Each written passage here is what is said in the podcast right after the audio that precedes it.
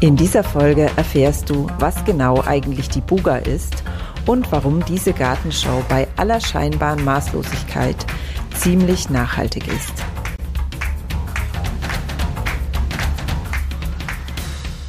Grüner geht immer. Finde Lösungen für einen nachhaltigen Alltag, die Spaß machen und Wirkung zeigen. Ich bin Silvia und ich freue mich riesig, dass du heute reinhörst. In diesem Podcast will ich dir zusammen mit meinen Gästen zeigen, dass ein nachhaltiger Alltag leicht sein kann und richtig Spaß machen. Vielleicht hast du schon bemerkt, dass heute eine ganz andere Folge online gegangen ist, als ich letzte Woche angekündigt habe. Das liegt ganz einfach daran, dass ich nicht auf dem Schirm hatte, dass heute die Bundesgartenschau eröffnet und ja, darüber will ich einfach ganz brandaktuell mit Thorsten hier im Podcast sprechen. Und nächste Woche geht's dann natürlich weiter mit der angekündigten Folge. Und jetzt wünsche ich dir erstmal ganz viel Spaß beim Lauschen. Ganz herzlich willkommen, Thorsten, hier im Grüner geht immer Podcast. Ich freue mich, dass du heute wieder hier bist. Schön, dass ich da sein darf. Ich freue mich, Silvia.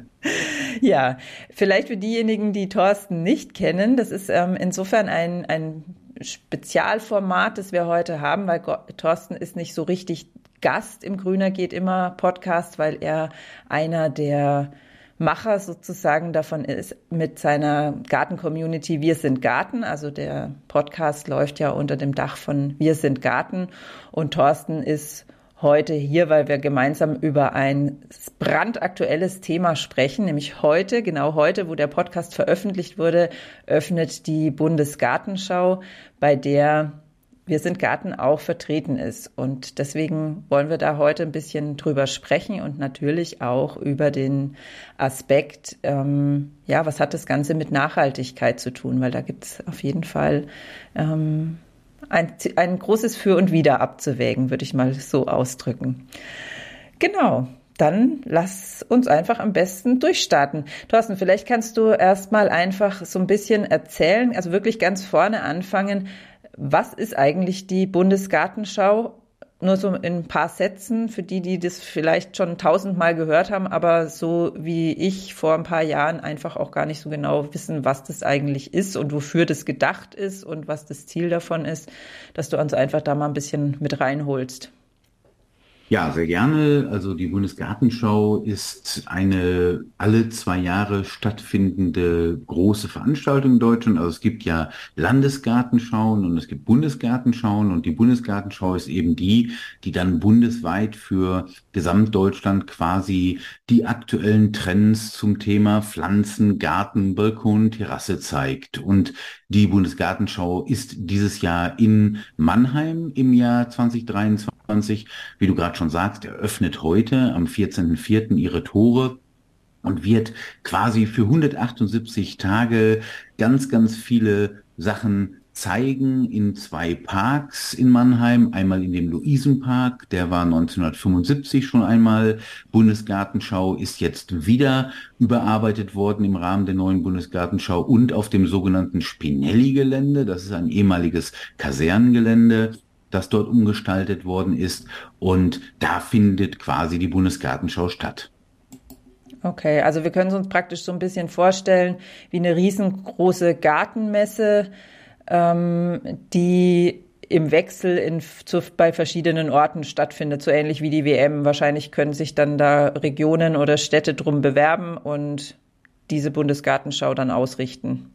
Genau, also es bewerben sich in der Regel Städte darum oder auch Regionen, äh, die in ihren, äh, ich sag mal, in ihrem Gebiet bestimmte Umwandlungsmaßnahmen vorhaben. Also oftmals werden mhm. bei Bundesgartenschauen zum Beispiel Industriebrachen umgewandelt in äh, entsprechend eben Landschaftsparks. Das sind also immer große Bauprojekte, wo wirklich sehr viel Geld in die Hand genommen wird von vielen Seiten, um einfach diesen Ort, um den es da geht, lebenswerter für, man, für Mensch und Tier zu machen. Mhm, okay, also es sind keine Stände wie bei einer normalen Messe in einer Halle, die da kurz mal aufgebaut werden, sondern es wird wirklich ein ganzes Gebiet umgebaut oder, oder umgestaltet, umstrukturiert, um dann auch dauerhaft nach diesen 178 Tage, hast du, glaube ich, gesagt, bleibt es natürlich bestehen, weil es wird ja auch unfassbar viel gepflanzt. Es werden, glaube ich, auch Bäume gepflanzt und Stauden gepflanzt ohne Ende. Hast du da irgendwie mal so eine,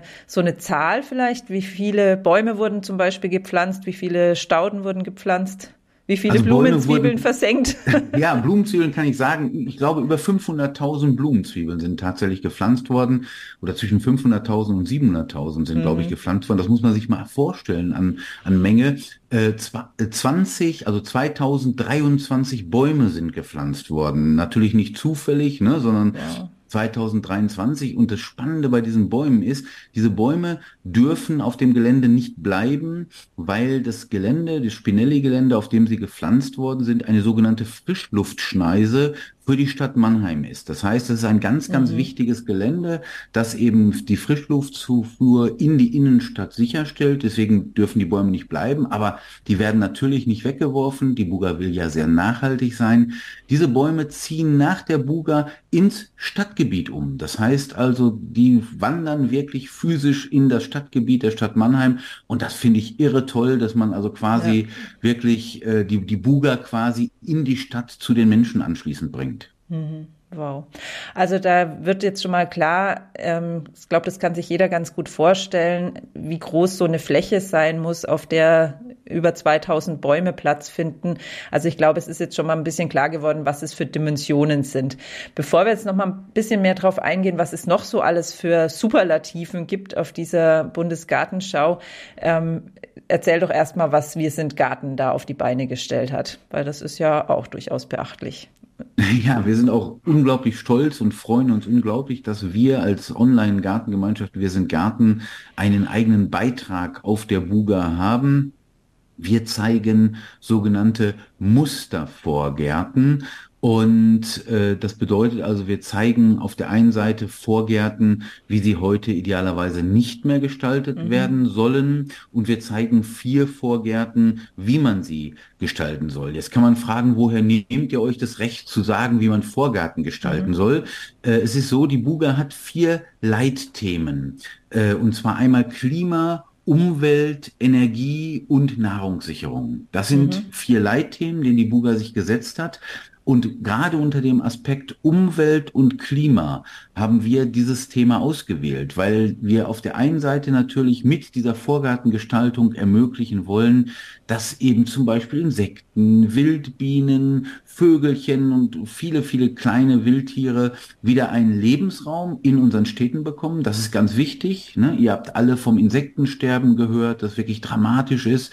Und zweitens hat natürlich ein Vorgarten eine ganz wichtige Funktion bei dem städtischen Mikroklima am Haus. Das könnt ihr euch auch vorstellen, mhm. wenn so ein Vorgarten einfach nur wie heute leider sehr oft gepflastert ist oder mit Schotter zugekippt ist.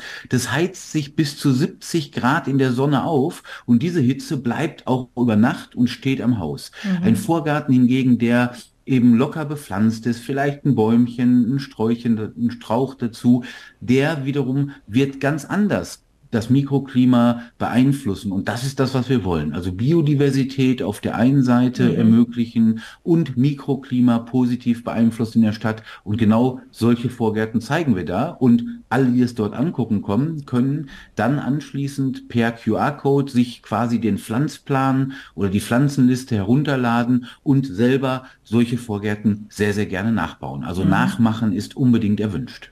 Okay, also das heißt, ihr habt wirklich richtig jetzt da ähm, einen Vorgarten bepflanzt, also viermal einen Vorgarten bepflanzt. Sechs Vorgärten, tatsächlich. Zweimal, wie es nicht sein soll und vier, wie es sein soll. Okay. Und ähm, wirklich richtige Vorgärten, damit man das wirklich sehen kann und sich auch vorstellen kann. Ähm, wie das dann aussieht und warum das so ist, damit man das gut verstehen kann. Mhm. Und äh, diese Vorgärten, bleiben die jetzt nur für diese 178 Tage oder werden die dann danach auch wieder irgendwie weiterverwertet oder bleiben die vielleicht sogar da, zumindest die guten Beispiele oder wie können wir uns das vorstellen? Also leider sind Sie auch Teil, genauso wie viele andere Ausstellungsbeiträge der Buga, die nach diesen 178 Tagen zurückgebaut werden, mhm. weil das Buga-Gelände nach diesen 178 Tagen eben ein großer Landschaftspark für die Menschen in Mannheim wird. Mhm. Und natürlich diese Einzelbeiträge, also alle, nicht nur unser, müssen ja in den 178 Tagen gepflegt werden. Das heißt, da mhm. muss regelmäßig jemand vorbeikommen und rumgärtnern. Das ist finanziell äh, auf Dauer darüber hinaus natürlich nicht vorstellbar. Aber trotzdem bleibt das Gelände erhalten und die Angebote, äh, die auf dem Gelände sind mit Gastronomie und so weiter, bleibt erhalten. Also es bleibt definitiv was Tolles für die Mannheimer über. Mhm. Auch ohne unsere Vorgärten. okay. Welches ist denn dein persönlicher Lieblingsvorgarten geworden? Also es ist tatsächlich der Vorgarten, den ich auch bei mir vom Haus realisiert habe. Wir haben einen Sonnenstaudenvorgarten äh, unter anderem dort gepflanzt. Das ist wirklich mein absoluter Lieblingsvorgarten. Allerdings deshalb, weil ich den anderen Vorgarten, der sonst mein Lieblingsvorgarten geworden wäre, mhm. äh, eher hinterm Haus habe. Wir haben nämlich auch einen Naschvorgarten gezeigt. Das heißt mhm. also ein Vorgarten, in dem man ganz viel Obst und vielleicht auch Gemüse ganz einfach anbauen kann und aus dem man sich dann ein bisschen ernähren kann. Mhm. Ja, voll spannend. Was gibt es denn zum Beispiel noch zu sehen? Also Vorgärten. Also für Menschen, die ihren Garten gestalten wollen, ist es auf jeden Fall eine gute, gute Sache, da mal vorbeizuschauen. Also und das ist mit Sicherheit auch eine Reise wert. Wie groß können wir es dir vorstellen? Also wie viele Tage oder wie viele Stunden würdest du sagen, ähm, kann man auf diesem Buga-Gelände so verbringen und immer wieder neue Dinge entdecken. Also ist es eine Reise auch wert, sagen wir mal mit einer Übernachtung oder sowas, oder ist es eher was, wo man mal zwei Stunden durchläuft und dann alles gesehen hat? Also ich glaube, in zwei Stunden hat man keine Chance, auch nur ansatzweise was zu sehen. Ich würde mhm. wirklich davon ausgehen, dass man ein bis zwei Tage einplanen mhm. sollte. Das hängt natürlich auch davon ab, wie schnell man zu Fuß ist. Du hast gerade schon gesagt, das ist ein großes Gelände oder es sind zwei Gelände. Was übrigens ganz toll ist, beide Gelände sind äh, sehr, sehr klimaschonend mit einer Seilbahn verbunden worden, so dass die Menschen also nicht mit Autos oder Verbrennern da hin und her fahren müssen, und ich glaube, es gibt genug zu sehen für ein bis zwei Tage auf jeden Fall. Mhm. Es ist auf jeden Fall eine Reise wert. Was ich ganz spannend finde, ist, dass die Buga eben nicht nur, wie das früher so typisch war, eine Art Blumenschau ist, wo man eben auch tolle Blumenausstellungen sieht, Neuzüchtungen von wirklich tollen Pflanzen, sondern es wird unglaublich viel auch zum, zum Beispiel zum Thema vertikales Gärtnern gezeigt. Mhm. Äh, wir haben ja auch diesen äh, Topic ähm, Energie, da wird viel gezeigt, wie man also Energie gewinnen kann, wie man Energie sparen kann. Das heißt, es sind unglaublich viele ähm, Ideen und Impulse, die für alle Menschen, die irgendwie mit Pflanzen umgehen wollen, und sei es nur im Zimmerpflanzenbereich, aber auch auf Balkon, Terrasse und im Garten, äh, viele, viele tolle neue Impulse, die man da einfach mitnehmen kann. Es gibt Kunst äh, innerhalb der Ausstellung. Äh, also es ist so vielfältig, ähm, wie man sich das wirklich wünschen würde, wenn man auf so eine große Veranstaltung geht im wahrsten Sinne des Wortes wirklich für jeden, für jeden etwas dabei. Mhm. Ja, also jetzt gerade auch, wenn du das erzählst mit der Seilbahn, das ist ja sogar was, wo ich mir vorstellen könnte, dass da ein Kind Spaß dran hat, ähm, da mitzufahren und dann, ähm, gerade habe ich im Internet auch noch gelesen, dass ein, ein Hochweg, also so ein, ein Weg in, in luftiger Höhe gebaut wurde. Das ist es dann auch was, was die beiden, ähm, die beiden Gelände verbindet oder ist das in einem von beiden Nein, es, ist, es geht um den Spinelli-Park herum. Mhm. Das kann die nicht verbinden. Die, die beiden Gebiete liegen ungefähr 2,5 Kilometer auseinander. Okay. Und äh, dazwischen ist auch noch ein Fluss, also insofern äh, okay. äh, schwierig. Aber wie gesagt, verbunden mit dieser Seilbahn. Und ich bin vor 14 Tagen das erste Mal durfte ich damit fahren. Das ist ein unglaublich tolles Erlebnis. Also die Seilbahn mhm. ähm, ist von einer österreichischen Firma gebaut worden, so wie man das vielleicht auch aus dem Skiurlaub so ein bisschen kennt, so wirklich fast Vollglaskabinen. Man kann unglaublich toll rausgucken, man kann unglaublich toll, tolle Ausblicke auch auf Mannheim äh, haben. Also allein, ich habe das so geschrieben vor 14 Tagen, alleine für die Fahrt mit der Seilbahn lohnt sich schon der Besuch der Buga, mhm. wenn ich das so ganz gemein sagen darf. Okay.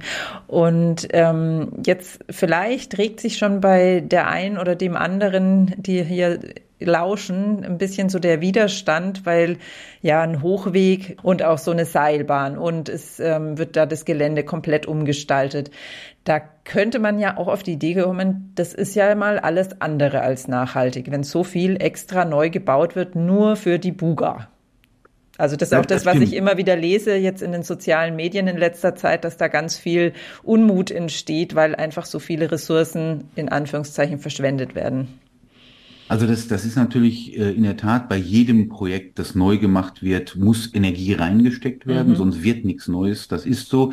Allerdings ist es so, die Buga hat sich wirklich die Aufgabenstellung gegeben, die nachhaltigste Buga aller Zeiten zu sein. Und mhm. das nehmen diese ernst. Das heißt also, ähm, es werden zum Beispiel Baumaterialien, alte Baumaterialien, die im Luisenpark abgebaut worden sind und nicht mehr gebraucht wurden, wurden auf dem Buga-Gelände im Spinelli-Park wiederverwendet. Mhm. Oder wenn wir in den Spinelli-Park reingucken, das ist ja eine ehemalige ehemalige US-Militärkaserne gewesen. Unglaublich viel mit Beton versiegelten Flächen und äh, Werkstatthallen und so weiter. Hier wurde ein ganz, ganz großer Teil der Gebäude und Wege tatsächlich stehen gelassen und in diese Bundesgartenschau integriert, um eben es nicht als Müll entsorgen zu müssen. Und man hat versucht, wirklich möglichst wenig auch äh, äh, neu zu bauen. Also mhm. wer auf die Spuga-Gelände kommt, wird ganz, ganz viel den Charakter dieser alten Kasernenhallen noch erleben und sehen, ja, weil man genau eben das nicht wollte. Das heißt, man hat natürlich Dinge bewegen müssen, wie die Seilbahn oder auch der Panoramasteg, der zum Teil auch von einigen Umweltschützern kritisiert wird. Mhm. Aber man hat, muss natürlich auch etwas tun, damit Menschen Spaß haben, dahin zu kommen. Es ist mhm. ja, soll ja eine große Party sein, da muss man schon was bieten. Aber man hat bei all dem versucht, äh, wie gesagt, sehr, sehr vorsichtig mit den Rohstoffen umzugehen, sehr nachhaltig damit zu agieren. Und was ich besonders toll finde, ein ganz, ganz großer Teil des Spinelli-Geländes ist heute ein Habitat für Insekten und mhm. kleine Wildtiere, Echsen und was da alles kreucht und fleucht. Also wirklich ein richtiges Wildhabitat und ich bin total gespannt, wie die Buga-Besucher darauf reagieren, weil das ist alles andere als das, was man bei einer Buga erwartet. Mhm. Da sind plötzlich unversiegelte, sandige Flächen, wo man denkt, sind die hier nicht fertig geworden oder was soll das?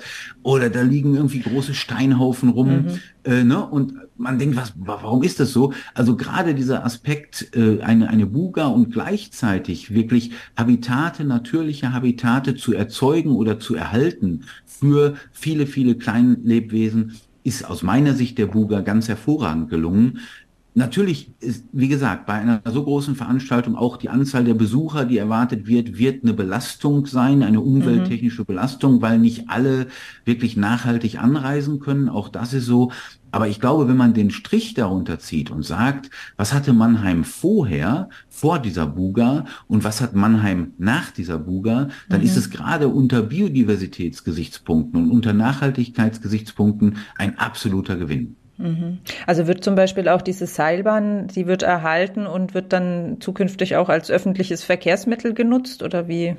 Das lohnt sich nicht. Der Betrieb nicht. ist natürlich relativ teuer und man mhm. geht davon aus, dass dann in Zukunft, wenn die Buga nicht mehr stattfindet, eben nicht mehr so viele Menschen da hin und her fahren werden, weil sie ja wirklich diese beiden Parks miteinander verbindet. Mhm. Deswegen hat man sich, finde ich, zu einem total tollen Konzept entschieden. Und zwar, man hat eine gebrauchte Seilbahn gekauft. Also diese Seilbahn ist vorher in Almere äh, auf der internationalen Gartenausstellung in Holland gelaufen. Mhm. Dort wurde sie abgebaut, wurde hier wieder aufgebaut und sie wird anschließend wieder abgebaut und wieder weiterverkauft. Der mhm. Geschäftsführer der Seilbahnfirma sagte, vermutlich geht sie nach Österreich oder Italien anschließend, das ist noch nicht ganz klar, aber eins von beiden wird's.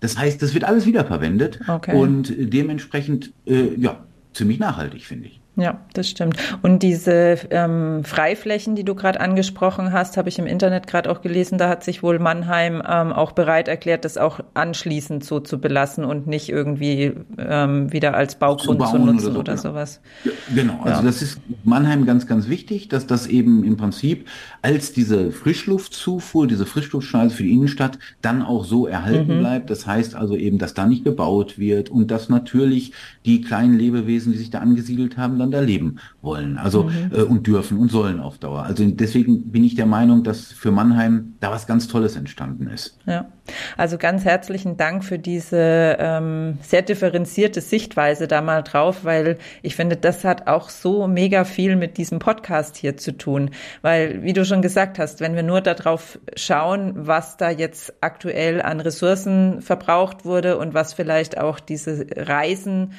die die Menschen machen, um das sich anzuschauen, ähm, verbrauchen, dann könnte man sagen, nee, ist alles andere als nachhaltig. Wenn wir allerdings dann wieder draufschauen, selbst wenn, ich weiß nicht, wie viele Besucher werden erwartet? Oh, das weiß ich auch gar nicht, aber viele, viele werden erwartet. Ja. Also, keine Ahnung. Aber ja. nehmen wir mal an, keine Ahnung, ein paar hundert sehen eure Vorgärten und gestalten anschließend ihren Schottergarten dann so nach einem von diesen Pflanzplänen. Und wahrscheinlich sind es sogar eher ein paar tausend als ein paar hundert, die das tun werden.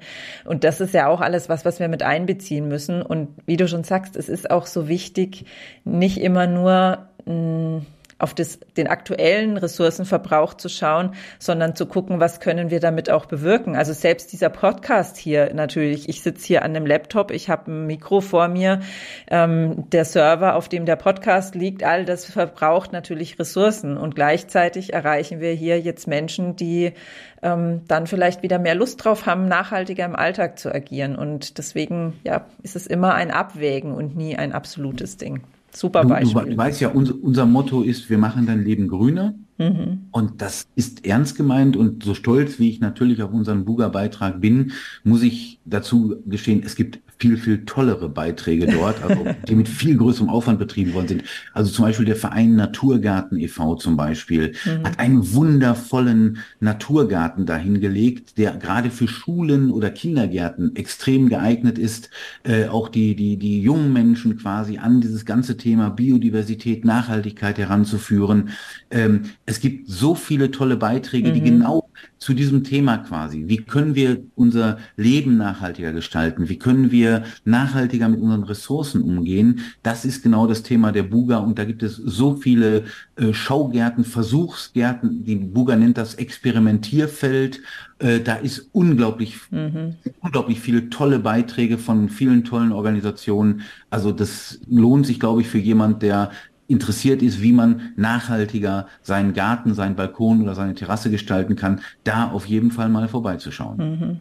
Ja, und ich stelle mir vor allen Dingen auch vor, auch Menschen, die vielleicht da jetzt eher hingehen, um, keine Ahnung, wirklich die neuesten Züchtungen von irgendwas vielleicht zu sehen, weil das wird es ja sicherlich auch geben zusätzlich, dass die dann da echt inspiriert werden. Also gerade auch so was Kleines, Konkretes, ähm, wie so ein Vorgarten, das einfach mal zu sehen und zu merken, oh, das ist ja auch gar nicht so viel Arbeit. Ich ähm, nehme da, scanne da den QR-Code, habe den Pflanzplan, lass mir die Pflanzen liefern oder hol sie irgendwo in der Gärtnerei und pflanze die ein und schon brauche ich nicht mehr irgendwelches Unkraut zwischen Schotter rauszupfen, sondern habe einfach einen richtig schönen Garten und ja, so richtig, also mehr Arbeit ist es wahrscheinlich auch nicht als so ein ganz, Schottergarten. Ganz im Gegenteil. Also tatsächlich ist es weniger Arbeit, das zeigen wir auch. Da haben wir so schöne Schilder und zeigen dann quasi, mhm. wie viel mehr Arbeit das eine und das andere ist. Also die, die naturbelassenen Gärten sind natürlich viel weniger Arbeit, als wenn ich da jedes Unkrauthelmchen immer wieder rauszupfen muss oder jedes trockene Blatt raussuchen muss. Völlig mhm. klar. Aber wie, dass es zu einem gewaltigen Umdenken hier auch bei den Menschen, aber auch bei den Verantwortlichen der Buga kommt, sieht man an einem Beispiel, das ich kurz noch erzählen möchte. Und zwar es gibt die sogenannte Spinelli-Rose, die wird auch jetzt vorgestellt im Rahmen der Buga, ist eine Neuzüchtung. Mhm. Und es ist tatsächlich das erste Mal, so hat man mir gesagt, dass wir eine halb gefüllte Rose haben, die bewusst insektenfreundlich ist, wo man bewusst auf lange Blühdauer und auf Duft und so weiter eher verzichtet hat als zugunsten eben der Insektenfreundlichkeit. Mhm. Das heißt, der ganze Trend, dieses Thema Garten, wir gehen weg vom toller Show und Einsatz von Chemie und was alles hin zu wirklich nachhaltigem und biodiversem Gärtnern, der hat selbst bis in diese Züchtung dieser Spinelli-Rose äh, mhm. Einfluss oder Eingang gefunden. Und das finde ich einfach großartig, weil man einfach sieht, wie sehr die gesamte Gesellschaft mittlerweile umdenkt in Richtung Biodi die Biodiversität und Nachhaltigkeit. Ja, also ich würde sagen, ein besseres Schlusswort gibt's nicht als so solch ermutigende Worte. Ich danke dir von ganzem Herzen, Thorsten, dass du uns so einen Einblick aus erster Hand gegeben hast und ähm, hoffe, dass wir ganz viele Menschen inspirieren konnten, entweder nach Mannheim zu fahren und sich vor Ort anzuschauen und sich inspirieren zu lassen, wie sie ihre Gärten nachhaltiger oder noch nachhaltiger gestalten können oder zumindest in den sozialen Medien einfach zu folgen. Also du hast ja auch in, auf der Wir sind Garten Seite natürlich ständige Updates dazu und auch in der Wir sind Garten Gruppe. Ähm, das verlinke ich natürlich alles in der Beschreibung und natürlich auch die Webseite der Buga selbst. Genau. Ja, dann danke ich dir von Herzen und ich ja, werd mal schauen. Ich bin ja so ein Reisemuffel, aber es hat mich jetzt schon sehr angefixt, das Ganze. Das lohnt sich, auf jeden Fall. Das lohnt sich. Ich werde mir das doch mal auf die Liste schreiben. Ja, Silvia, dir vielen Dank, dass ich da sein durfte und ja, euch allen, wir sehen uns auf der Buga. Macht es gut. Tschüss. Ja, ich hoffe, du fandest all diese Einblicke und Informationen zur Bundesgartenschau genauso spannend wie ich. Und vielleicht hast du ja Lust bekommen, die Bundesgartenschau in diesem Jahr auch mal zu besuchen. Und dann denk auf jeden Fall dran, dir den Beitrag von Wir sind Garten anzuschauen. In der nächsten Woche geht's dann, wie ich schon gesagt habe, weiter mit dem zweiten Teil meines Gesprächs mit Claudia Frisch zum Thema, wie Frauen in der Lebensmitte durch Gartenarbeit ihr Glück finden. Ich würde mich riesig freuen, wenn du wieder reinhörst und du weißt es ja wahrscheinlich, falls du gerne eine Erinnerung von mir haben möchtest in dein E-Mail-Postfach an die neue Folge, dann trag dich einfach für den Grüner geht immer Newsletter ein. Link dazu findest du auch in der Podcast-Beschreibung. Und ja, da bekommst du dann, wie gesagt, einmal in der Woche eine spezielle Erinnerung an die neue Folge mit vielen weiteren ja, Gedanken und Informationen rund um das Thema nachhaltiger Alltag. Ich freue mich auf dich.